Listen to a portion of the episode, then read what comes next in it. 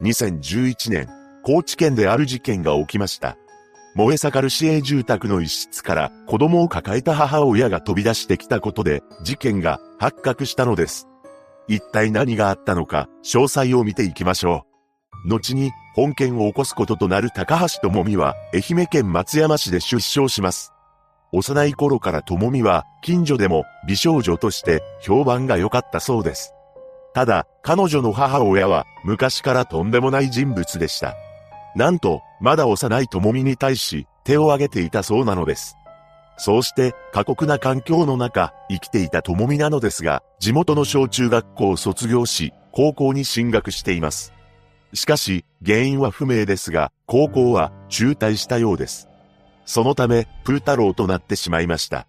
ただ、暇な日々を送る中で、彼女はアルバイトをしようと思いつきます。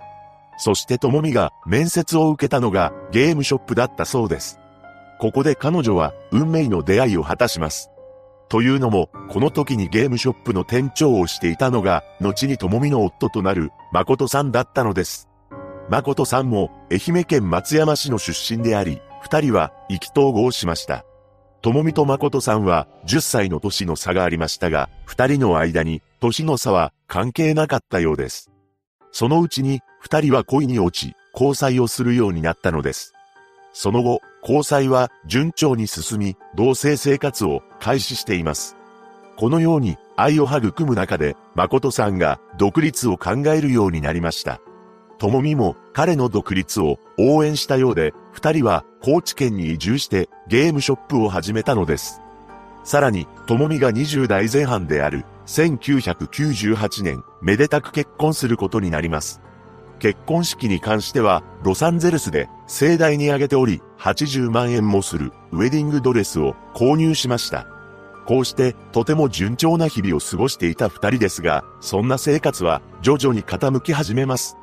どうやら夫が営むゲームショップの周りに同じようなお店ができ始めたそうなのです。これにより彼のお店の業績は落ち込んでいきました。そのため結婚式から4年ほど経った2002年頃より、ともみは外で働くようになります。彼女は夜になるとスナックに勤めて生活費の足しにしていたのです。そうして何とか食べていたわけですが、ゲームショップの経営が回復することはなく、お店の経営権を譲渡することになってしまいました。これにより、誠さんは無職になったのです。そのため、比較的家賃の安い市営住宅に引っ越ししています。これは事件から7年ほど前のことで、この市営住宅が後に事件現場となるのです。そんな中でも、二人の間には長男が誕生しています。引っ越してきた当初は、とても仲のいい夫婦に見えていたそうで、ともみが、誠さんの後ろに下がり、献身的な妻を演じていました。しかし、実際の二人には、裏の顔があったのです。なぜなら、家の中に入った途端、大喧嘩が始まっていたからです。近所の住民は、二人が引っ越してきた当初から、この喧嘩の声を聞いていたらしく、とても迷惑に感じていました。二人の喧嘩は壮絶を極めていたようで、ガラスが割れることもあったと言います。そのうちに二人は生活保護を受給しながら暮らすようになりました。ただ、誠さんはどうにか再起を図ろうと頑張っていたようです。実際、彼は薬剤師の受験をしたり、株のやり取りをしていました。しかし、そのどれもが失敗に終わってしまいます。そんな生活が続く中でも、二人の喧嘩はどんどんエスカレートしていきました。ある時には、誠さんがともみに対し、次のように言い放っていたそうです。お前が働かないから金がない。働いて稼いでこい。そのように聞こえたかと思うと、女性の叫び声も響いてきたと言います。また、住民の通報により、パトカーが来ることも何度かありました。そんなこんなで、大喧嘩を繰り広げる二人の声の影響により、下の階に住む住民は、睡眠薬を飲まないと、眠れない日々を送っていたそうです。しかし、喧嘩するほど仲が良かったのか、夜の方もバッチリこなしていたため、次男が誕生しました。そして事件前年の2010年10月頃、住民が友美を見かけているのですが、その際、彼女の足にあざのようなものがあるのを目撃しています。これは喧嘩をする中でお互いに手を挙げていたため、怪我をしたものではないかと噂されました。ただ、ともみはこの時、ある感情に支配されていたのです。その感情というのが、誠さんが浮気をしているのではないかというものでした。実際に彼が他の女性と浮気をしていたという証拠はなかったのですが、ともみは夫が浮気をしているのではないかと疑っていたのです。そして事件発生の3ヶ月ほど前である2011年3月、ともみは高知南署に電話をしています。その内容は夫から DV を受けているというもので相談したいというものだったそうです。これを受けた署員は DV 防止法に関して説明をしたと言います。そして4月9日に、ともみは再び電話をかけて相談しました。そのため、高知南署は、ともみと二人の子供を一時保護するよう、高知県女性相談支援センターに依頼したのです。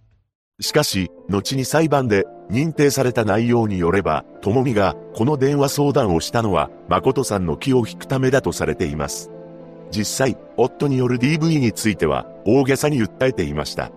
とはいえ、そんな事情を知らない女性相談支援センターの職員は、その日のうちに、ともみと二人の子供を施設に入所させています。そうして一時的に保護されたともみは、施設の中で接近禁止などの保護命令を夫に出すために、高知地裁に申し立ての準備を進めていました。しかし、入所中のともみに、誠さんから電話がかかってきます。そこで二人は話し合いをしたのです。その話し合いがまとまったのか、ともみは施設側に次のように訴えたそうです。子供が帰りたがっている、自分も帰りたい。このように申し出たそうで、施設に入所してから6日後には、夫の元に帰ってしまいました。そして、準備していた高知地裁への申し立ても取りやめたのです。ともみは自分や子供たちが施設に入所することで、誠さんが再び自分だけを見てくれると期待していました。しかし、その期待に反し、誠さんの態度がよそよそしくなったそうです。これにより、ともみは、さらに誠さんの浮気を疑うようになります。そして、ともみの証言によると、ついに誠さんが、次のように恐れていた言葉を言い放ってきたそうです。別の女性と結婚したい。もうお前とは別れたい。このように言われたらしく、ともみは、精神のバランスを失ってしまいます。そこで二人は、またも言い争いを始め、その中で誠さんが刃物を持ち出すこともあったそうです。これを見た智美は、私は命を奪われるのではないか、と思い詰めるようになります。そこで彼女は逆にやられるならやってしまおうという思考回路に行き着いたのです。それとともに自分を捨てようとしている夫を許せないという思いもありました。こうして犯行を決意した智美は事件の6日前にタクシーに乗り込みます。彼女が向かったのは近くのガソリンスタンドだったそうです。時刻は午前2時頃だったのですが、ガソリンスタンドの従業員に次のように話しました。車がガス欠になったガソリン缶を貸してほしい。このように訴え、缶を借りてガソリン5リットルを購入したのです。このガソリンこそが後に凶器として使用されることになります。そして事件前日の2011年6月6日の夜、またまた夫婦は口論を繰り広げていました。この時、まだ1歳の次男が泣き叫ぶ声が1から2時間も続いたそうです。その後、一旦夫婦の喧嘩は収まりました。しかし、ともみの中で、誠さんを手にかけるという決意は強固なものになっていたのです。その像は、オーラとなって、ともみの体から溢れ出ていたのか、8歳の長男が感づいたと言います。そして長男はともみに対して、これからパパを手にかけてしまうの？と聞いてきたというのです。そのように聞いてくる長男に、ともみは、そんなことするはずないでしょう、とごまかします。そして日付が回った6月7日、午前2時前、当時、誠さんは台所に布団を敷いて眠っていました。そうして寝息を立てる誠さんに、当時36歳の友美はあろうことか、ガソリンをかけたのです。そしてとんでもないことに、そのまま彼に火をつけてしまったのです。これにより、勢いよく火の手が上がりました。友美は別室にいた長男と次男を連れて部屋を飛び出しています。その際、次男が顔や手足に火傷を負い、友美も煙を吸って軽傷を負いました。ともみは真っ黒の煙の中から逃げ出してきたのですが、次のように叫んでいたそうです。夫が無理心中しようとして私たちを巻き込んだ。さらに、駆けつけた救急隊員には、夫が自分で火をつけた、などと嘘をついています。この犯行により、ともみたちが暮らしていた市営住宅の一室が全焼してしまい、焼け跡から当時46歳の誠さんが変わり果てた姿となって発見されたのです。警察は火の回りが早かったことなど不審な点があったことから、ともみに事情聴取を行っています。当初、ともみは池シャーシャーと台所から火が見えたので子供と一緒に逃げた、などと話していました。しかし、そのうちに犯行を認め、自分がやった。夫から DV を受けていたため、彼を手にかけて、二人の子供と暮らしたかった、などと供述したのです。こうして、ともみは豚箱行きとなりました。ただ、動機に関しては、たびたび供述内容を変えており、夫が無職だったことや、女性関係を疑って責めていたことなども話したそうです。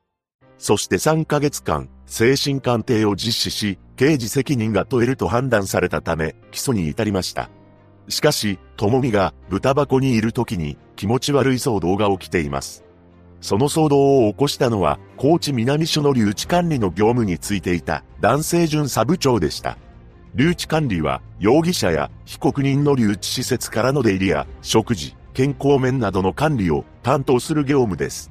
そんな重要な仕事をしていた50代の巡査部長は、ともみに個人的な理由で自分の携帯の番号を書いた紙を渡したそうなのです。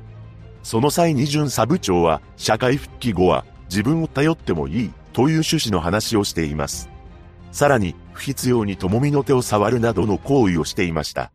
一体なぜ、50代の署員がこんなことをしたのか、事情を聞いたところ、女性の境遇に同情した自ら命を絶つことを防止して元気づけるためだった、などと理由を話したそうです。この50代の署員は、減給10分の1、3ヶ月の懲戒処分になりました。そんな騒動が起きながらも、裁判は始まり、初公判でともみは、間違いありません、と起訴内容を認めています。検察側は、ともみは、夫の誠さんが働かないことを責め、浮気をしたなどと、一方的に決めつけて、嫉妬、像をして手にかけることを決意した、と説明しました。また、ともみは、精神疾患の一つである、妄想性パーソナリティ障害があることを認められています。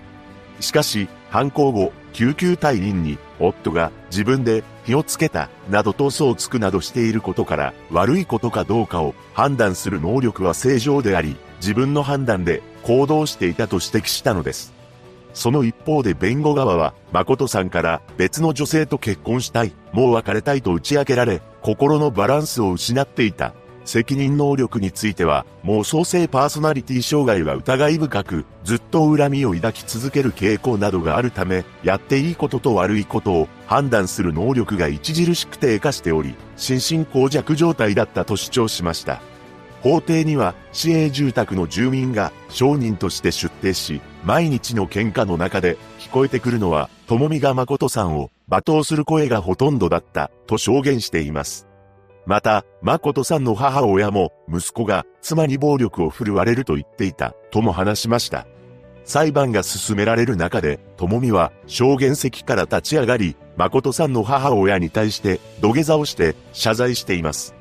すると、誠さんの母親は、もうわかりました。頭を上げてください。と呟いたそうです。